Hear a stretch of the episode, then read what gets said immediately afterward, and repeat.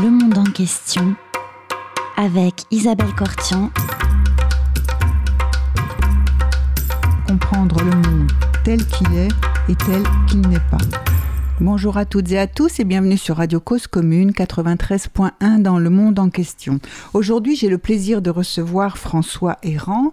Bonjour François Errand. Bonjour. Vous êtes euh, sociologue, démographe, professeur au Collège de France, élu en 2017 à la chaire Migration et Société. Vous dirigez l'Institut Convergence Migration après avoir dirigé pendant une dizaine d'années l'INED, l'Institut national des études démographiques. Quelque temps après l'assassinat de Samuel Paty cet automne, en 2020, vous avez, après les vacances de la Toussaint, rédigé euh, à l'attention des professeurs une lettre sur la liberté d'expression. Est-ce que vous pouvez nous dire pourquoi, d'où vous est venue l'idée de ce texte, à quelle nécessité répondait-il selon vous? Je suis très proche du milieu des, enseignants du secondaire. Ma femme a enseigné dans le secondaire pendant des dizaines d'années. Elle, est décédée maintenant. Mais je fréquente aussi son lieu de travail des, professeurs d'histoire-géographie euh, qui travaillent au Collège de France ou dans mon institut et qui euh, continuent d'enseigner et qui étaient très euh, troublés par l'injonction, la, double injonction qui leur était faite, notamment par le ministre de l'Éducation nationale, Jean-Michel Blanquer, qui d'un côté disait la lâcheté n'est pas de mise, ce qui supposait qu'il fallait montrer les caricatures de Mahomet aux élèves dans le cours euh, sur la liberté euh, d'expression qui était prévu pour le 2 novembre, mais qui en même temps, quand on l'interrogeait euh, là-dessus, comme il l'a fait, comme ça a été fait par le journal du dimanche, disait oui, mais on peut quand même pas remettre toutes les caricatures de Charlie Hebdo aux élèves, on peut encore moins inclure ça dans des ouvrages pédagogiques, il faut préserver la liberté éditoriale les libertés pédagogiques. Alors finalement, on était un peu dans le, dans le, dans le, doute. D'ailleurs, les syndicats ont saisi le ministre en demandant Mais alors, quelles sont vos instructions? Qu'est-ce que... Et finalement, il n'y a jamais eu d'instruction vraiment euh, très précise. Il y a eu des dossiers pédagogiques diffusés par les sites des, académies. Et moi, ce qui me frappait, c'était le côté. Euh, euh, au nom de la liberté d'expression, imposer une vision particulière de la liberté d'expression, une mhm. vision extrême. C'est paradoxal, je pense qu'il faut pouvoir euh, réfléchir librement sur la liberté d'expression, sa nécessité d'une part, mais aussi ses limites qui ont toujours été prévues par le droit. Mais comme il y a beaucoup d'ignorance sur la question, beaucoup d'aplomb aussi. Mhm. Vous savez, euh, on a d'autant plus d'aplomb qu'on ignore euh, ce dont on parle. En général, c'est inversement proportionnel, enfin bien souvent. Et on le voit bien dans le débat politique. Donc je me suis dit qu'il était quand même nécessaire au fond, euh, d'aider directement les professeurs. Je pense que mon ouvrage est un ouvrage pédagogique qui donne aux professeurs qui voudraient organiser des cours sur euh, l'éducation euh, morale et civique, hein, la fameuse EMC, mhm. e c'est une discipline nouvelle, ben, on leur donne euh, des matériaux, des idées, des pistes. Et c'est la raison pour laquelle j'ai voulu faire en sorte que mon livre soit aussi pédagogique que possible. Oui. Je crois que vous avez répondu à cet objectif. Alors, vous parliez des libertés, euh, ou enfin de la liberté d'expression. Comment apparaît-elle en France? Enfin, comment l'expression apparaît-elle? Et de quoi découle-t-elle? Si on prend les grands textes fondateurs des libertés fondamentales en France, c'est la Déclaration euh, de 1789, euh, Déclaration des droits de l'homme et du citoyen. Oui, je dis qu'il faut, séparer trois choses. Il y a le mot, il y a la chose, et puis il y, a, la mise en pratique ou l'effet. L'expression liberté d'expression, c'est un calcul de l'anglais, Freedom of Expression. Mhm. Euh, ça date d'après la Seconde Guerre mondiale, hein, c'est étonnant. Oui. on, l'a oublié. Oui, j'ai vu des dessins, des caricatures, on voit des révolutionnaires de 89 utiliser l'expression liberté d'expression. C'est tout à fait anachronique. Euh, alors, c'est une expression très ramassée qui prend une, extension très forte, assez individuelle. chacun veut s'exprimer librement. Mhm. Euh, la, Révolution française, les, hommes absolument remarquables qui, ont débattu tout ça en, juin, juillet, euh, en juillet 89, euh, c'était des gens extrêmement instruits qui connaissaient très bien euh, l'état du débat en Angleterre, aux États-Unis. Beaucoup d'ailleurs avaient fait le voyage aux États-Unis. Bah, le plus connu, c'est Lafayette, puisque le premier des 30 projets de déclaration des droits de l'homme et du citoyen, les 30 projets déposés au bureau de l'Assemblée, c'est Lafayette qui l'a rédigé rédigé conjointement avec Jefferson, Thomas Jefferson, qui était alors l'ambassadeur américain en France. En France. mais le modèle anglais également a beaucoup joué, donc ils savent qu'il y a une liberté qu'il est nécessaire d'énoncer, de, de, consacrer une liberté euh, de penser et, de, la liberté de communiquer ses pensées par tous les moyens possibles et imaginables. On pensait surtout à, l'époque à, à, la presse, aux affiches, enfin voilà. Et leur idée, c'était qu'on puisse critiquer sans être inquiété, c'était la, formule utilisée, qu'on puisse critiquer euh, les ministres, euh, les dignitaires de l'Église, les, la famille royale, etc. voilà. Sans être accusé d'un crime de lèse-majesté. Voilà. et en même temps, ils étaient aussi très sensible au fait qu'il existe un, comportement euh, très répandu, ça n'a pas cessé de nos jours, qu'ils appelaient la calomnie. Ils avaient eux-mêmes été victimes de pas mal de calomnies, donc ils savaient qu'il y avait aussi une limite à la liberté d'expression, mais, euh, comme le dit euh, Mirabeau par exemple, il ne faut pas faire un contrôle a priori de la presse. Tout le monde peut s'exprimer librement dans la presse, et puis si ensuite il y a des calomnies qui sont condamnables, alors un procès peut avoir lieu, mais c'est a posteriori, c'est après il ne sera pas suivi. Hein.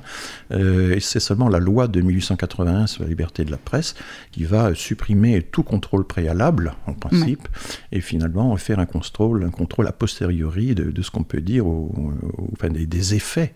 Euh, et, mais tout de suite, les constituants en 89 énoncent deux grandes libertés, et c'est ce que j'appelais les, les, tours jumelles, parce que ça revient systématiquement avec toujours la même structure à travers l'histoire. Mhm.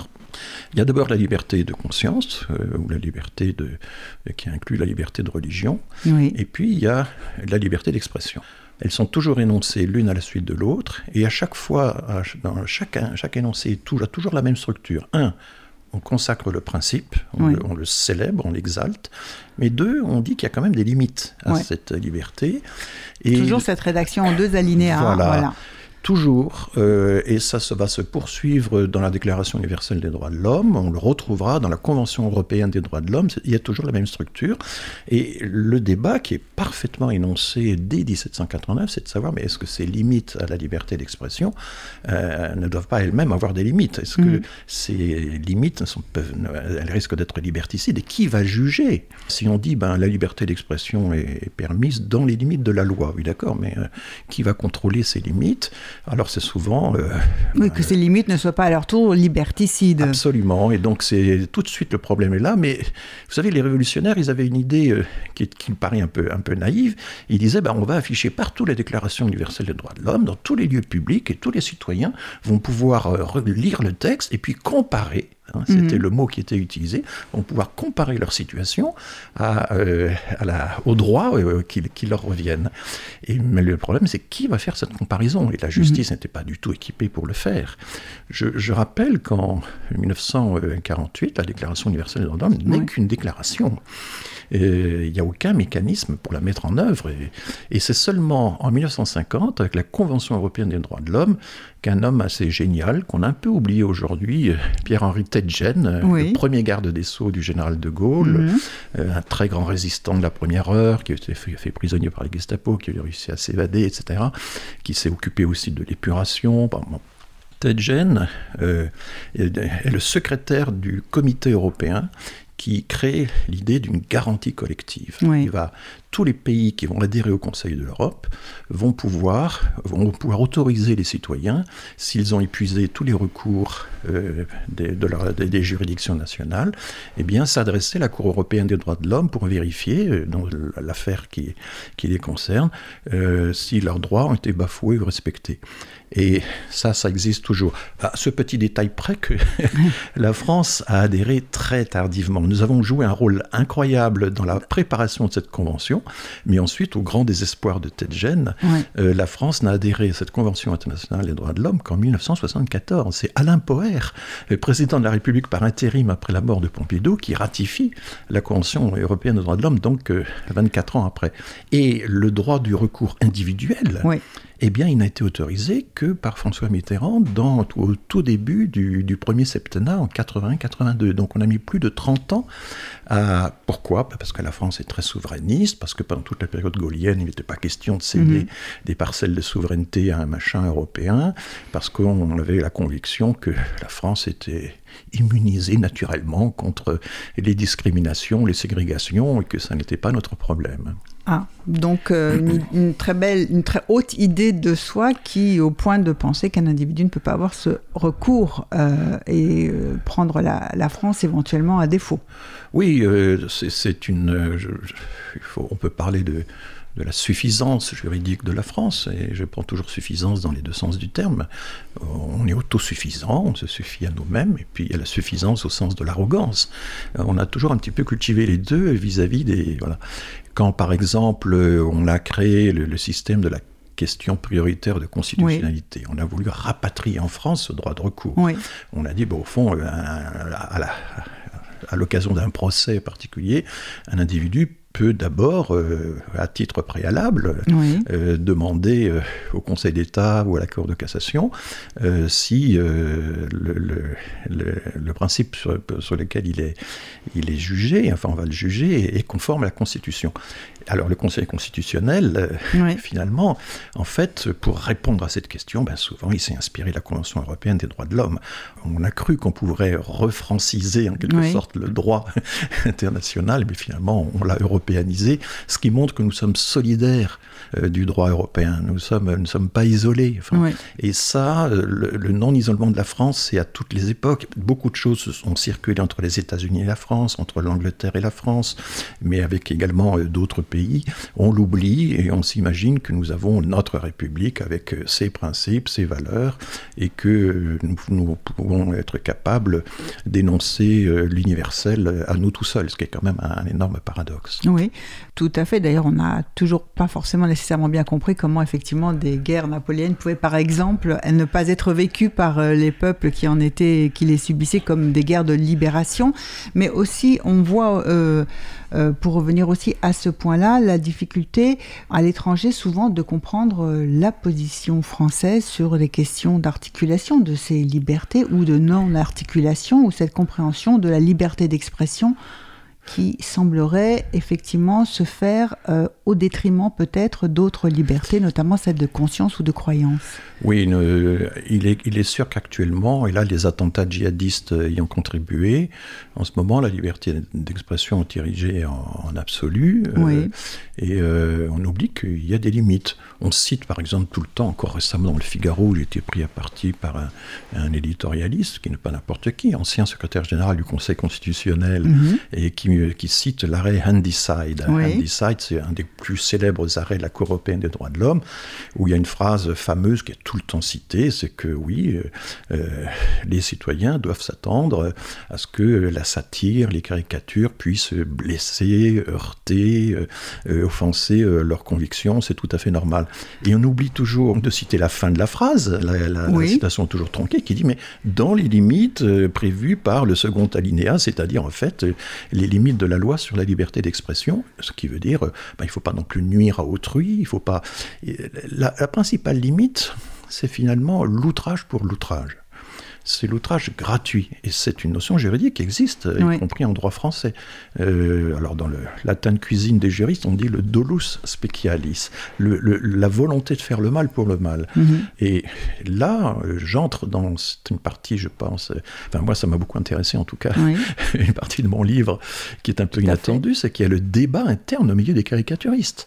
Les caricaturistes, y compris Charlie Hebdo, vous avez au moins, euh, au sein de, de Charlie Hebdo, il y avait au moins trois doctrines sur le sujet. Il y avait la doctrine de Sharp qui disait, bah, puisque les djihadistes vont jusqu'au bout, nous aussi on peut aller jusqu'au bout, et tant pis pour l'impact sans limite. Il n'y a pas de... Euh, voilà. Parce qu'ils confondent tout, euh, peut tout, de notre côté se dispenser de tout discernement. Voilà, et moi je, ne pense pas que parce que les juristes, parce que les djihadistes, pardon, manquent de discernement, nous devrions euh, renoncer, nous, à cette capacité. Il faut, il faut la préserver. La seconde doctrine, c'était au fond celle de Cabur, qui consistait à dire, mais j'ai une cible précise, c'est pas tous les musulmans, c'est uniquement les musulmans intégristes, la, la, les, fraction des extrémistes. Et, et donc, c'est quelque chose qui était, qu'on a pu voir sur les deux documentaires diffusés sur Charlie Hebdo, où Cabu prend soin de montrer que cette fameuse caricature, Mahomet, n'est-ce pas, en larmes parce que il est, c'est dur d'être aimé par des cons, les, Mahomet débordé par les intégristes, et il s'arrange pour que cette légende morde sur le dessin, qu'on ne puisse pas séparer la légende du dessin.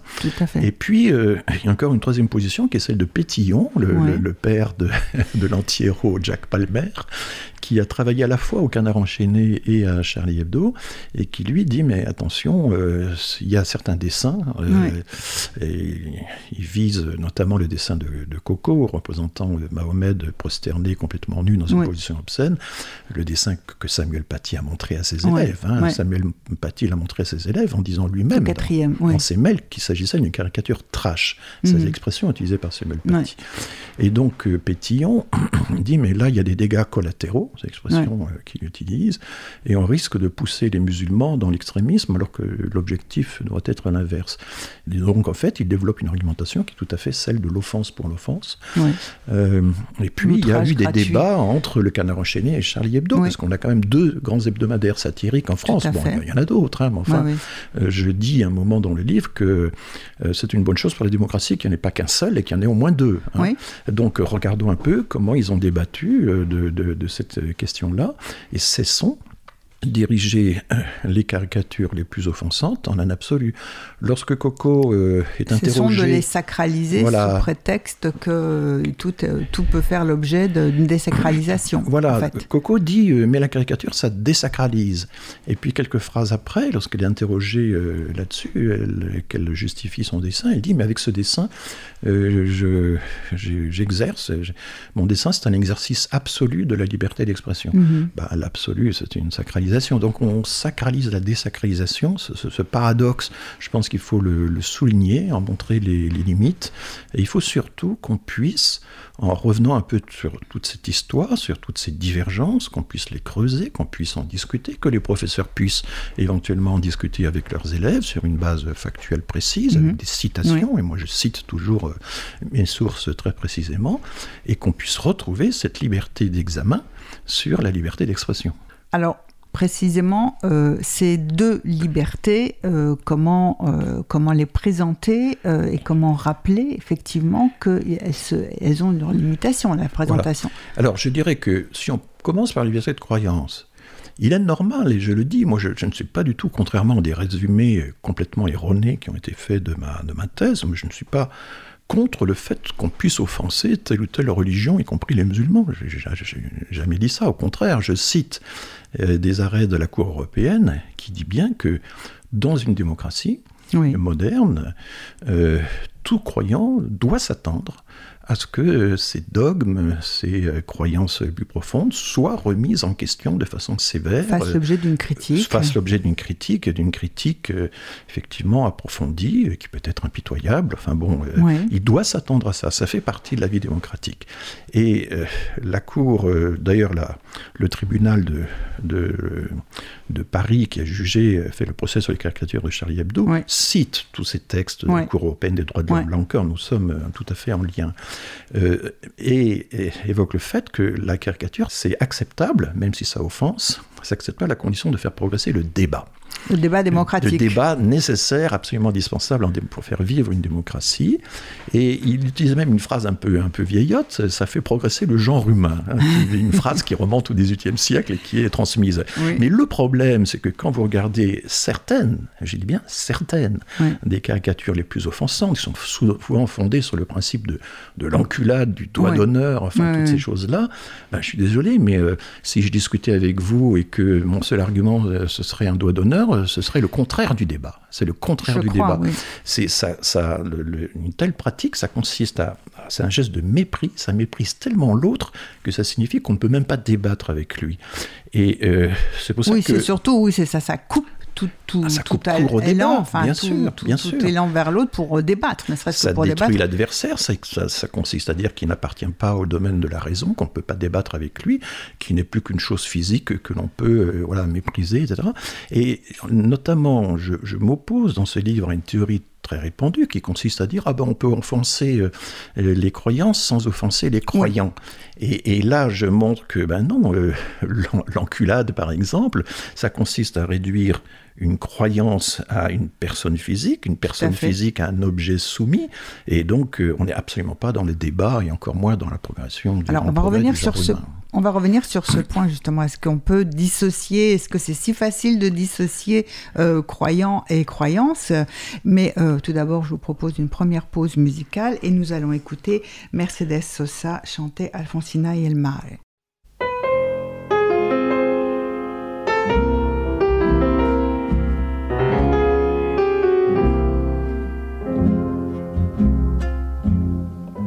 Cause commune à Paris, 93 ans en FM et sur le bloc 9A du DAB+. Por la blanda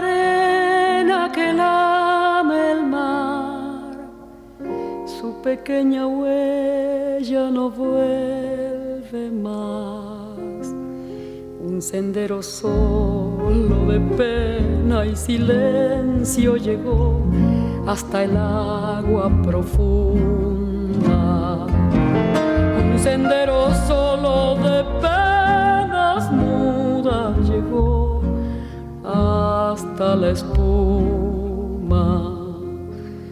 Sabe Dios que angustia te acompañó, que dolores viejos cayó tu voz para recostarte arrullada en el canto de las caracolas marinas.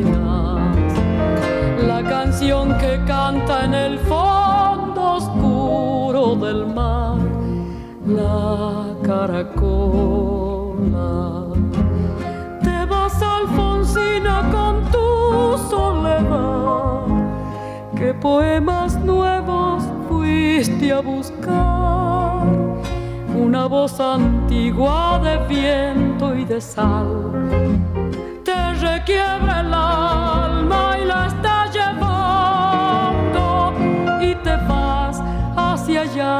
como en sueños, dormida Alfonsina, vestida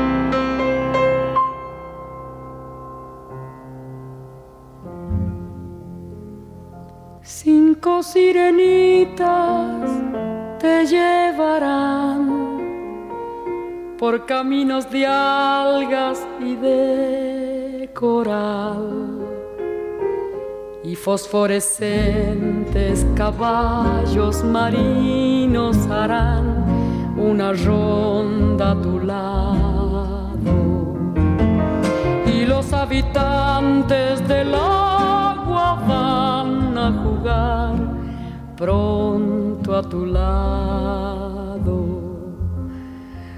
Bájame la lámpara un poco más, déjame que duerma nodriza en paz. Y si llama a él, no le digas que estoy, dile que Alfonsina no vuelve.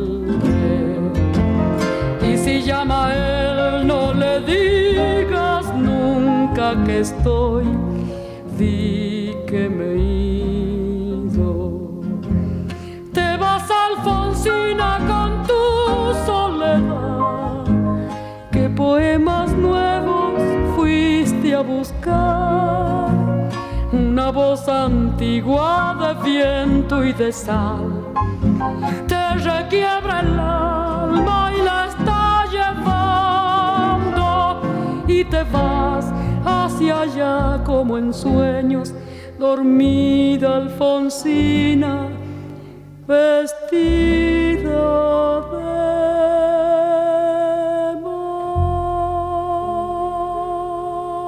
sur Radio Cause Commune 93.1 dans le monde en question. Nous recevons François Errand et nous sommes en train de parler de son livre Lettre au professeur sur la liberté d'expression paru aux éditions La Découverte.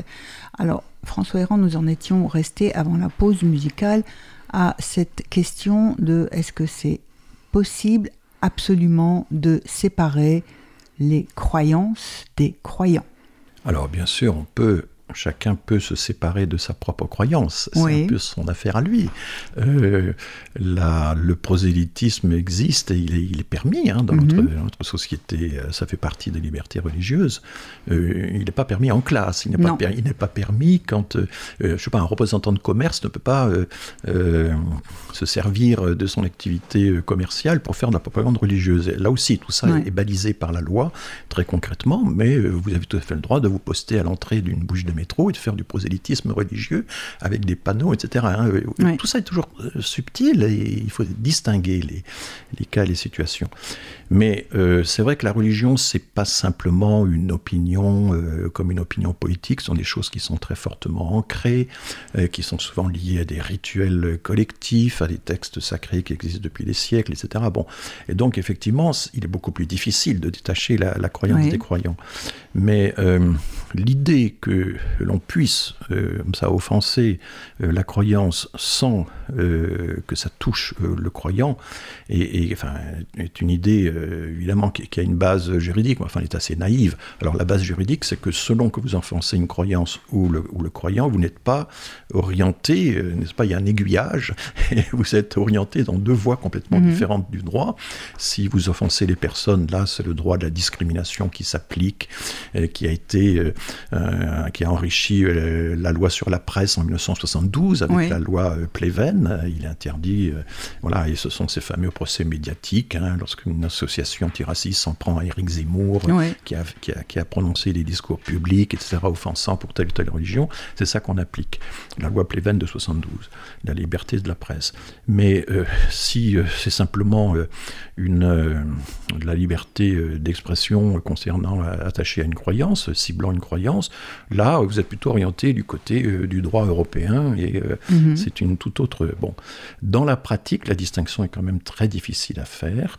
Et j'observe que même le tribunal de Paris, quand il a jugé euh, très précisément en 2007 des différentes caricatures dans le dossier des caricatures danoises présentées par Charlie, eh bien, n'a pas traité toutes les caricatures de la même façon. Il expliquait mhm. par que, par exemple, la caricature qui représente Mahomet avec euh, un turban en forme de bombe, la mèche allumée et, détail pas négligeable, la profession de foi de l'islam mhm. gravée sur la bombe.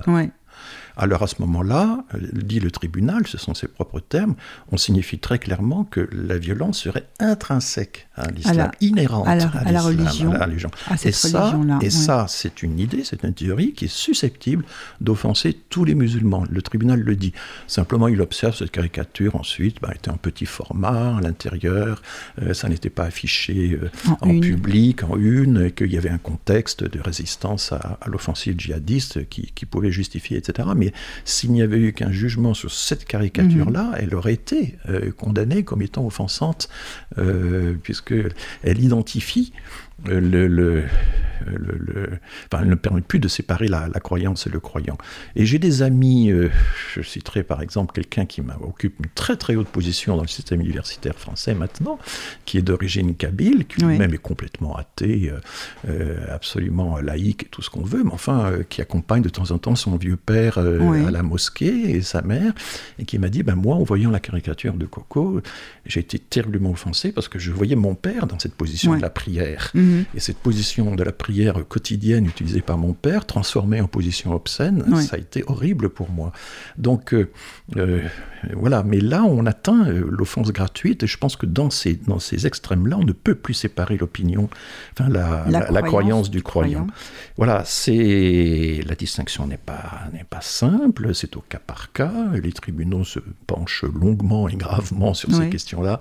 Bon, il n'y a pas eu beaucoup d'exemples, hein, mais euh, je pense que euh, le maître mot de mon livre, et vous l'avez utilisé tout à l'heure, c'est discernement. Il faut être capable de faire les différences. Je dis que la liberté d'expression, euh, c'est bien de l'exalter, mais il ne faut pas oublier les niveaux d'expression. Quand on est en classe, une des tâches essentielles d'un professeur de français, c'est d'expliquer qu'il y a des niveaux d'expression. Qu'il y a un langage vulgaire, grossier, offensant, qu'il y a des langages précieux, relevés, recherchés, qu'il y a des, des, un vocabulaire standard. Et l'apprentissage euh, des niveaux, euh, d'expression, ça fait partie des choses fondamentales qu'apprennent les parents ou dans leurs enfants, mais aussi qu'on apprend à l'école. Et je ne vois pas pourquoi, euh, vous voyez, quand, quand, on a affaire à, des propos ou à des dessins qui reposent sur le principe de l'enculade, vous avez quelques juristes qui disent oui, alors il ou elle a critiqué l'islam. Non, ça n'est plus une critique. Une mm. critique, on a paré du beau mot de critique, mm. des gestes ou des actes qui n'avaient rien de critique et qui au contraire voulaient clore le débat, le trancher et l'interdire. Mm. Oui, rien de constructif dans cette obscénité. Voilà. Oui. Alors, euh, comment on apprend progressivement euh, ce que vous appelez la règle d'or du respect mutuel? Oui, c'est ce, qui m'a frappé en, je ne sais pas si vous vous souvenez, euh, Jean-Michel Blanquer, dans ses premiers mois de, ministre de l'Éducation nationale, avait dit Mais moi, j'ai un mot d'ordre très simple. Mhm. Qu'est-ce qu'il faut apprendre aux élèves?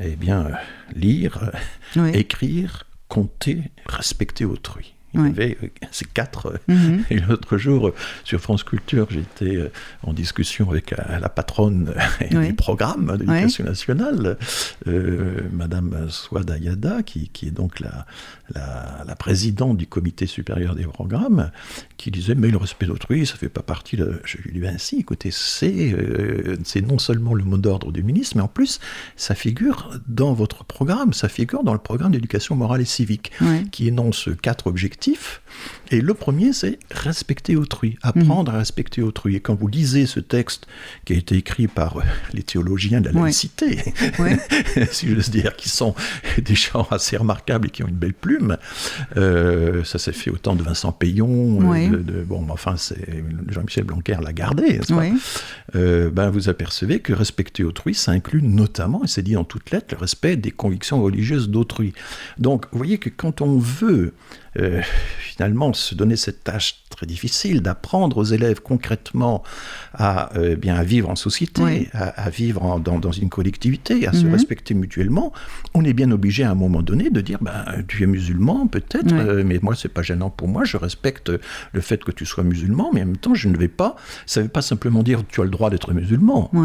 je te tolère, oui. Je, te tolère parce que vous avez dans l'article premier de la Constitution, hein, la République respecte toutes les croyances. Ça fait partie de l'article 1er Alors il y a des choses qui me disent oui, mais ça ne veut pas dire que les, les, les, religions ont droit au respect. C'est une phrase de circonstance introduite en 1958 par Michel Debré pour rassurer les catholiques. Mhm. Euh, mais ça veut simplement dire que euh, les, religions ne sont pas interdites, qu'on a le droit d'aller à l'église, au temple, à la mosquée, et que euh, voilà, encore heureux, encore heureux, pas qu'on ait ces droits-là. non, je pense qu'on peut interpréter ce texte plus profondément, comme le fait le programme d'éducation morale et civique. Euh, il y a un, minimum un minimum de respect à avoir envers les convictions. En tout cas, on ne peut pas les dégrader pour le plaisir de les dégrader. Euh, ça, euh, c'est quand même c'est frappant, cette contradiction entre certaines interprétations absolutistes de la liberté d'expression qui ont été encouragées par l'affaire des caricatures, et puis le fait que dans la vie quotidienne des lycées, des collèges, on est bien obligé de, de, souligner la, la, valeur du respect, au point que le ministre de l'Éducation lui-même doit en parler. Alors, comment on fait? Ben, je pense que discernement, euh, c'est respect mutuel. Ben, ça euh, s'apprend, ça s'apprend, ça se juge au, cas par cas. Euh, je, je, pense que ça fait partie effectivement de l'éducation en général, y compris l'éducation dans le milieu familial, mais enfin, pas toujours possible pour toutes sortes de raisons euh, de structure familiale, etc. Et ça fait aussi partie, puisque l'école a cette ambition, l'école mhm. républicaine a, cette. Euh, euh, d'apprendre, ben oui, ce que sont les niveaux d'expression, de, de, faire l'apprentissage des caricatures. Moi, je ne suis pas contre les associations qui vont dans les classes et qui essaient d'apprendre aux professeurs et aux élèves comment commenter les caricatures, expliquer leur contexte, etc. Mais l'apprentissage de ces choses-là doit intégrer un apprentissage des niveaux d'expression et de ce qui permet le débat et de ce qui, au contraire, l'interdit. Et donc, je pense que, d'ailleurs, j'ai reçu beaucoup de lettres de professeurs qui me disent enfin, euh, je, dispose maintenant, grâce à vous, d'un outil qui me permet de voir beaucoup plus clair euh, dans la gradation euh, des choses, etc. Bien entendu, il faut tenir compte de l'âge des élèves, de leur degré de maturité. il y a des classes de quatrième, et Samuel Paty, c'était une classe de quatrième. C'était une classe hein. de quatrième, je, je, rappelle que Samuel on Paty, on a tous ces mails, l'avocate de la famille a confirmé que les mails publiés par Le Monde étaient l'ensemble des mails qu'il avait échangés avec ses collègues. Il parle lui-même de la caricature euh, obscène de Coco en disant que c'est donc une caricature trash, j'ai déjà cité cette formule, et qu'il l'a montrée seulement pendant quelques secondes, qu'il l'a montrée à la dérobée. Et donc, euh, la conclusion, c'est que c'est euh, Samuel Paty est un martyr de la liberté d'expression, il faisait un cours sur la liberté d'expression, mais pas un martyr de la liberté absolue d'expression. Et or, très vite, dans la semaine qui a suivi, plusieurs hebdomadaires euh, l'ont consacré de cette façon.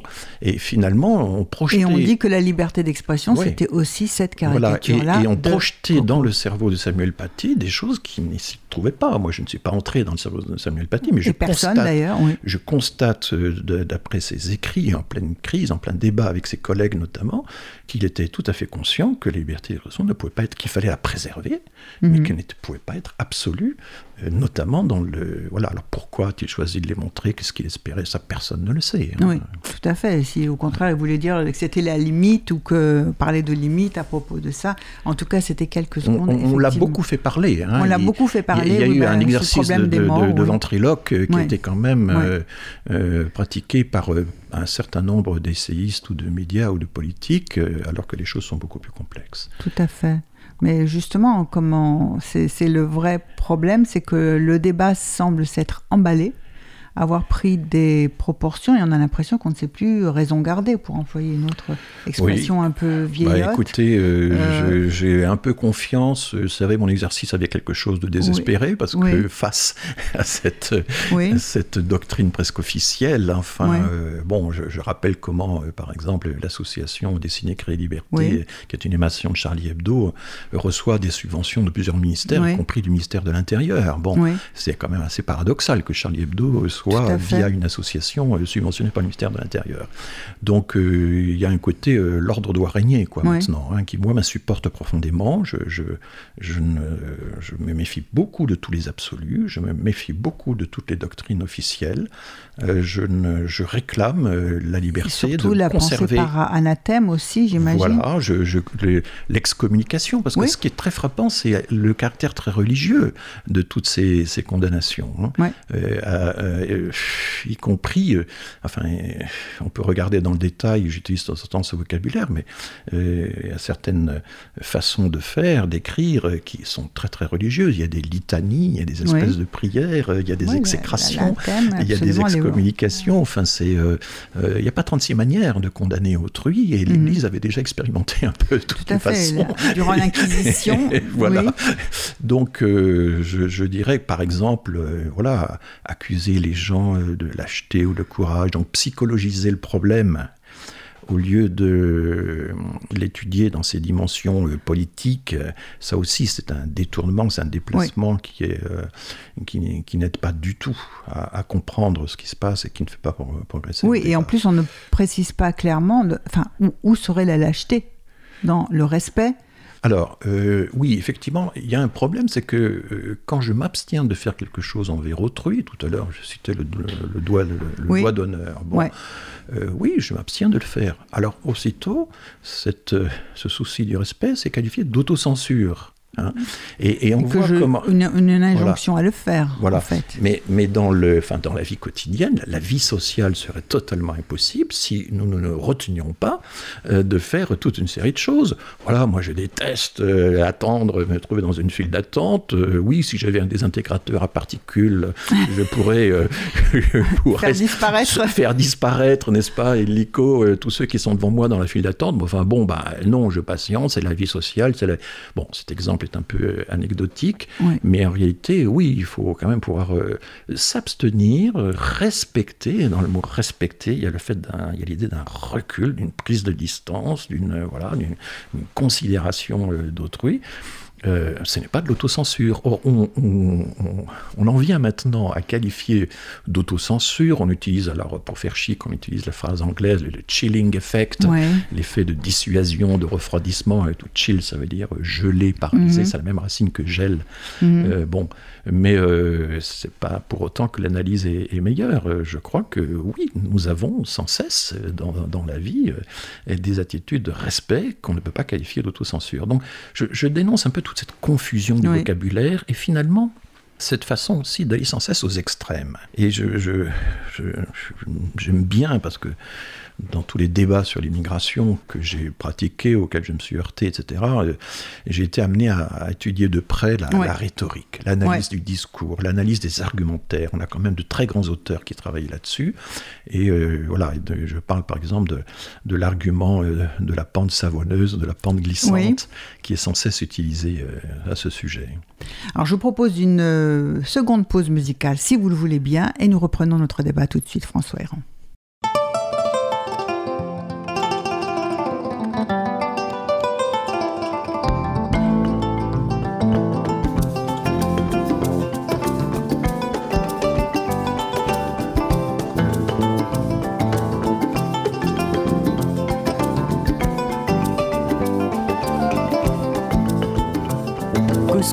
Paris, 93 ans en FM et sur le bloc 9A du DAB+.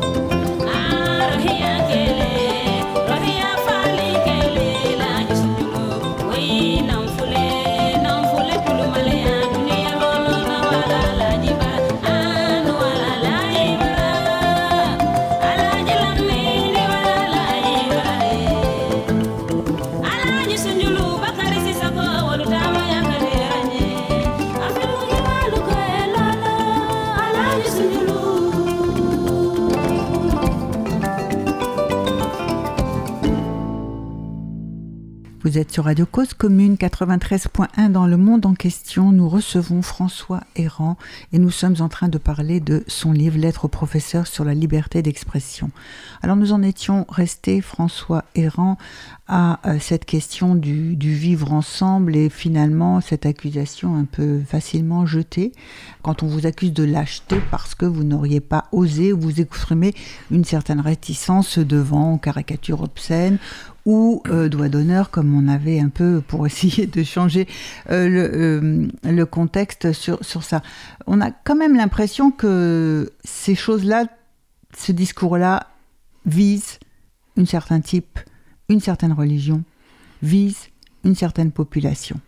Et que le vivre ensemble et tout ça, tous ces niveaux d'expression, on le sait très bien entre nous, et qu'on ne veut pas en entendre parler de respect quand il s'agit d'une autre population. Est-ce que vous avez ce sentiment? Qu'est-ce que votre approche et vos études euh, euh, disent Enfin, quels éléments pouvez-vous apporter sur cette question? Alors, euh, effectivement deux choses. On, a objecté à mon livre parce que je suggère l'idée qu'effectivement les musulmans sont plus qu'à leur tour l'objet de ce genre de, traitement. Euh, et on m'a dit, mais non, regardez par exemple la fameuse analyse statistique de Jean-François Mignot sur euh, les couvertures de Charlie Hebdo, les trois religions, ils sont représentées autant l'une que l'autre, il n'y a pas, etc. Mais moi, je ne parle pas de ça, je, parle de l'outrage pour l'outrage. Je parle de, je pense que, euh, enfin, on, ne représente pas un, juif en prière en position obscène, enfin, on l'a, on l'a pas fait, et si on le faisait, enfin, ce serait immédiatement, ça susciterait un tollé dans la France entière. Euh, mais moi, je suis euh, sociologue, euh, démographe, j'ai beaucoup fait d'enquêtes dans ma vie, c'est un peu l'essentiel de mon travail. Et je cite dans mon livre une série d'enquêtes ou de testing qui ont démontré qu'effectivement, ben, l'islamophobie, alors on peut appeler ça anti-musulman, mais pour moi, ce changement de vocabulaire est vraiment sans incidence, mhm. existe bel et bien existe bel et bien, et c'est vraiment très très impressionnant. Je cite les études de euh, Marie-Anne Valfort, qui ont été publiées par euh, l'Institut Montaigne, hein, qui n'est pas un mhm. repère de gauchiste ou d'islamo-gauchiste, c'est le moins qu'on puisse dire. Ce sont de grandes entreprises françaises. Je cite aussi euh, les travaux de Yannick Lorty, qui est un, économiste mhm. de Paris-Créteil, Marne la Vallée, et qui euh, a fait depuis des années, est un des meilleurs spécialistes des testings. Des testings en masse. Ça consiste à envoyer des milliers de CV alternatifs à des centaines et des centaines d'employeurs et de voir comment deux CV jumeaux mais avec simplement une différence qui fait apparaître directement ou indirectement une origine, une origine euh, maghrébine euh, ou, euh, subsaharienne, eh ben, comment immédiatement ça divise par deux ou par trois les chances, par exemple, d'obtenir un entretien d'embauche? À compétence égale. À compétence égale à, diplôme équivalent, n'est-ce pas? Euh, Des personnes qui ont un BTS d'informatique, qui ont un BTS de comptabilité, etc., eh bien, ne seront pas jugées de la même façon euh, selon que, voilà, selon qu'elles s'appellent euh, Marie, Marie Diouf ou Khadija Diouf. L'expérience qui a été faite là-dessus montre que Khadija Diouf a trois fois moins de chances d'obtenir un entretien d'embauche que Marie Diouf. C'est énorme. C'est énorme. C'est énorme. Et ça concerne des milliers et des milliers de personnes euh, chaque année, n'est-ce pas? C'est tout euh, l'enjeu, c'est l'entrée dans les professions, dans la carrière, dans bah. les... Enfin, c'est quand même un enjeu absolument bah oui, la construction d'une vie sociale, parce qu'après, pas d'emploi, pas de CDI, pas de logement, pas absolument, de... Absolument, et, et, je citais tout à l'heure cette, personne qui occupe une haute position dans le système universitaire, et qui me disait, mais moi, à cause de mon euh, patronyme, à la fin de mes études, il était économiste, quand j'ai envoyé une centaine de CV, je n'ai reçu aucune réponse. ce sont les concours euh, de la fonction publique, les concours anonymes de la fonction publique qui m'ont sauvé. Et aujourd'hui, euh, voilà. Et, donc, euh, il faut quand même qu'on y réfléchisse. Ce qui me frappe, c'est que les essais les essayistes, les publicistes, etc., qui euh, bavardent, il n'y a pas d'autre mot, et qui tranchent euh, sur euh, les questions d'islamophobie, de, d'islamo-gauchisme, etc., mais ignorent totalement ces études. Alors, ils les ignorent ou bien ils font semblant de les ignorer ou ils, sont dans le déni? Il y, a, il y a, tout existe, je pense qu'il y a beaucoup d'ignorance. on a l'exemple d'Éric Zemmour à qui on, présente les résultats de, de, la fameuse observation des interpellations discrimination au, faciès, n'est-ce pas, dans les lieux publics de Parisiens, mais qui dit mais c'est normal de discriminer, ça lui a valu un procès, puis il y a eu des gens pour dire, euh, pour le, pour le soutenir. Donc, euh, euh, donc là, il y avait un exemple de, de déni, mais quand on voit qu'effectivement, à âge égal, à compétence égale, à premières expériences professionnelles équivalentes, etc., les chances d'entrer dans la vie active sont divisées par deux ou par trois en fonction de son patronyme ou d'une toute indication, c'est quand même fondamental. Enfin, c'est un défi complet à la République. Et dénoncer ça, euh, ça n'est pas à s'en prendre à la République, ça n'est pas à haïr euh, le blanc. Euh, le, oui, ce n'est pas prêcher la haine du blanc. Prêcher la haine du blanc, ça c'est le grand argumentaire de Pierre-André Taguieff, que, que, je trouve enfin, absolument pas à la hauteur de la, de la situation, qu'il encore psychologise le problème au lieu de, de à la place d'une analyse sociale sérieuse. Euh, et ce qu'a montré Marianne Valfort, c'est que non seulement il y a une discrimination ethno-raciale, mais que la discrimination proprement religieuse s'ajoute à la discrimination ethno-raciale et, en aggrave encore les, les effets. Euh, on ne peut pas, on ne peut pas disserter sur euh, l'islamophobie en ignorant ça. Et c'est pour ça que dans le dernier euh, tiers ou le dernier quart de mon livre, effectivement, j'enfonce un peu le clou là-dessus. J'expose je, de façon si claire que possible. Et dans mes cours au Collège de France en dernier, je donne d'ailleurs la référence précise, j'avais, avec des graphiques extrêmement clairs, présenté un peu tous ces, tous ces résultats, dont l'ampleur est absolument saisissante. Alors, il se trouve que quand on regarde ce qui se passe dans d'autres pays européens, les, discriminations sont à peu près de la même ampleur. Ça veut dire quoi? Nous sommes ni meilleurs ni pires que le, reste du, du, monde occidental, mais ça veut dire surtout que la République n'est pas naturellement immunisée contre les discriminations. Alors maintenant, mettez-vous à la place des jeunes qui sont victimes de ce genre de choses. On leur dit, mais si vous plaignez des discriminations, vous êtes dans la victimation. Vous êtes, alors là, ils sont doublement pénalisés. Un, ils sont discriminés. Deux, ils n'ont pas le droit de dire qu'ils le sont. Et, c'est quand même terrible pour les individus en question. Et on veut les élever comme ça aussi. Voilà. Et du coup, euh, comme ces expériences se, multiplient, euh, sont, euh, leurs camarades font des expériences équivalentes, qu'est-ce qu'ils vont faire? Est-ce qu'ils vont dire il faut intenter en procès à tel ou tel recruteur ou tel intermédiaire, telle entreprise Non ils finissent par se dire, et c'est tout à fait logique, qu'il y a quelque chose d'un peu systématique dans cette affaire, mhm. qu'il y a des biais, d'où l'idée d'une discrimination systémique. Euh, que d'ailleurs, euh, euh, c'était cité dans le rapport de la Commission nationale consultative des droits de l'homme, son rapport sur le racisme, qui avait dit que la, la reconnu discrimination raciale systémique dans le monde du travail, avec le jugement, effectivement, au prud'homme de Paris, qui avait reconnu et condamné une entreprise pour discrimination raciale systémique. Oui, alors c'était une entreprise qui occupait des, qui, employait des, des ouvriers de, d'origine très différente, et les Maliens étaient systématiquement affectés aux travaux les plus durs, sans protection, etc. Et le défenseur des droits, qui avait joué un rôle dans ce procès, a, utilisé lui aussi l'expression du racisme systémique. Alors elle n'est pas encore reconnue par le droit européen, il y a des colloques en ce moment au Conseil de l'Europe pour essayer d'affiner la notion, etc. Mhm. Euh, les, euh, à droite, on jette les hauts cris sur cette notion parce qu'on dit, rendez compte, ça consiste à, considérer que les agents de l'État euh, se lèveraient chaque matin en se demandant qui vont persécuter dans la journée. Non, ça n'est pas ça du tout. Mhm. Et là, il y a une confusion euh, incroyable entre la notion de discrimination et la notion de persécution. Il y a eu un grand argument consistant à dire ah ben si l'État euh, discrimine, vous le vous le comparez à Vichy, qui est lui mhm. à le gouvernement Vichy, qui avait vraiment une politique de persécution, ou à l'Afrique du Sud de l'apartheid, ou aux États-Unis, euh, qui, qui avait une politique de ségrégation. Oui, c'est pas nécessairement parce que c'est c'est pas inscrit dans la Mais en fait, ça n'est pas ça et il y a quelque chose qui là aussi est très ignoré dans le débat public et sur lequel les politiques, enfin y compris le président de la République, devraient faire un peu de pédagogie, c'est qu'une partie euh, essentielle et sans doute majoritaire de la discrimination n'est pas intentionnelle.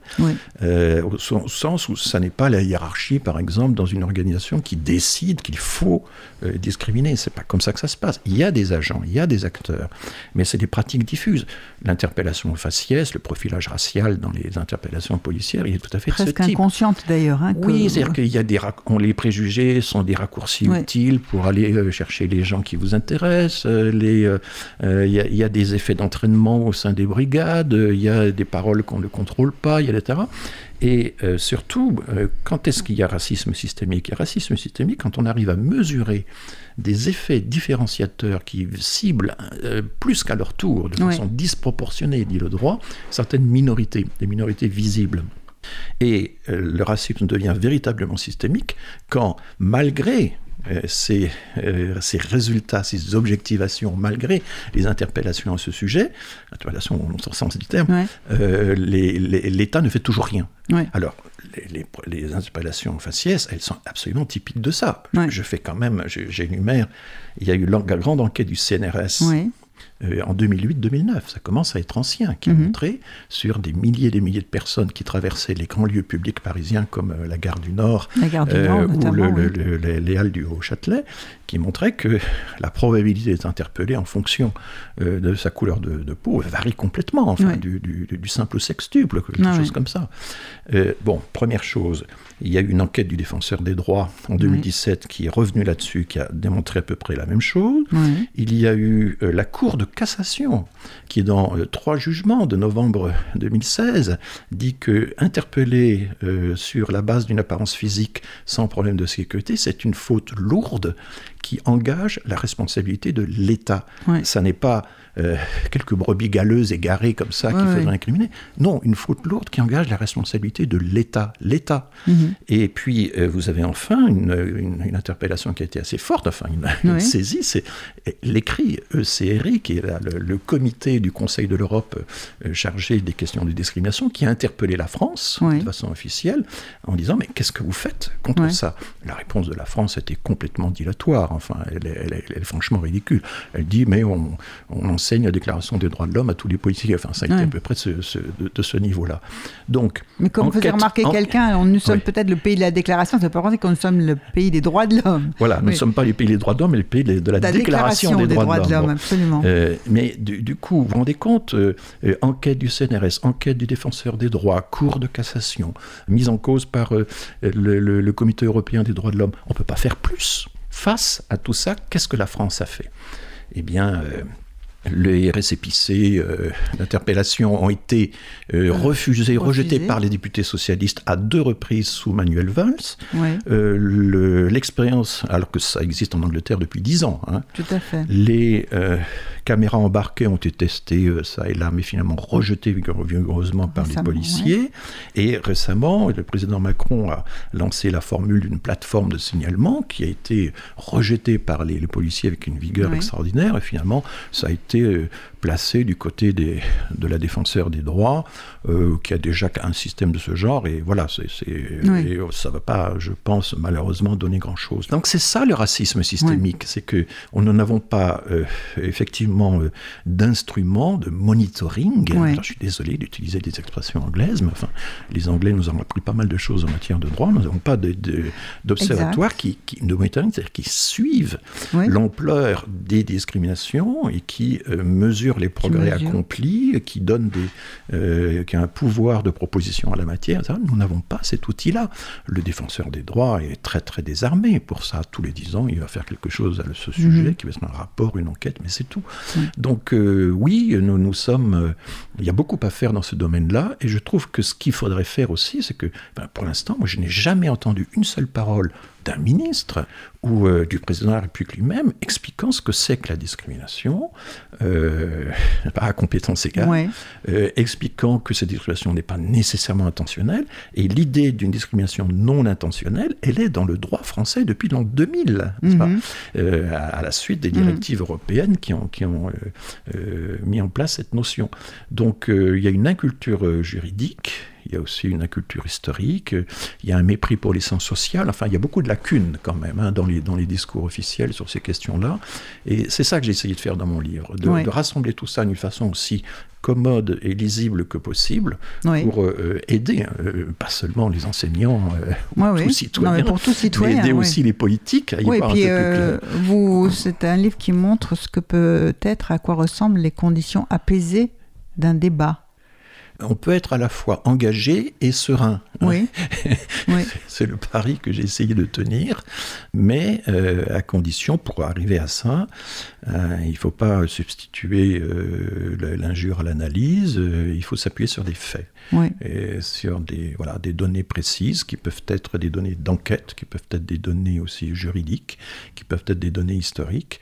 Et voilà ce que j'ai essayé de faire en tout cas dans, ce livre. Bah écoutez, effectivement, c'est un livre que nous recommandons vraiment à la lecture de, tout le monde parce que ça vraiment permet de, poser calmement un débat. Mais je vais vous poser quand même une dernière question, euh, François Errant. Euh, il vous est bien arrivé de discuter, d'être euh, auditionné par des commissions de sénateurs ou de parlementaires. Est-ce que vous avez pu les sensibiliser à cette question? J'ai été, euh, je suis assez familier des, auditions par les parlementaires, hein, euh, mais c'est plutôt sur les questions d'immigration, de, politique migratoire. Euh, en décembre 2019, janvier 2020, en vue du débat du, au Parlement sur l'immigration, j'ai été au total, j'ai fait le compte, 60 parlementaires et finalement m'ont auditionné. Je, voilà. sur cette question-là, non. Pour l'instant, je, je, ne pense pas avoir, je n'ai pas été interrogé par les parlementaires. Peut-être que ça viendra. Euh, il faut dire que sur toutes ces questions là-bas, tout le monde est un peu divisé. Euh, tous les partis sont Peut-être pas le Rassemblement national, mais enfin, en tout cas, je sais que sur la politique migratoire, mais aussi sur la question de discrimination, beaucoup de gens s'interrogent. Et à la faveur de ces interrogations qui euh, travaillent les partis, et qui parfois même les divisent, ils ressentent, ou elles ressentent, le besoin de, effectivement, de faire venir des, des chercheurs ou des experts qui, ont, qui ont travaillé sur la question. Donc, euh, ben oui, je, suis évidemment prêt, euh, dès qu'on le voudra, à, participer à ce genre d'audition, comme je l'ai fait sur tous les problèmes dont je m'occupe. Eh bien, je vous remercie François Errand de votre participation à cette émission. Merci en régie à Stéphane et je vous dis à très bientôt pour une autre émission. Merci. Au revoir. Le monde en question avec Isabelle Cortian. Comprendre le monde tel qu'il est et tel qu'il n'est pas.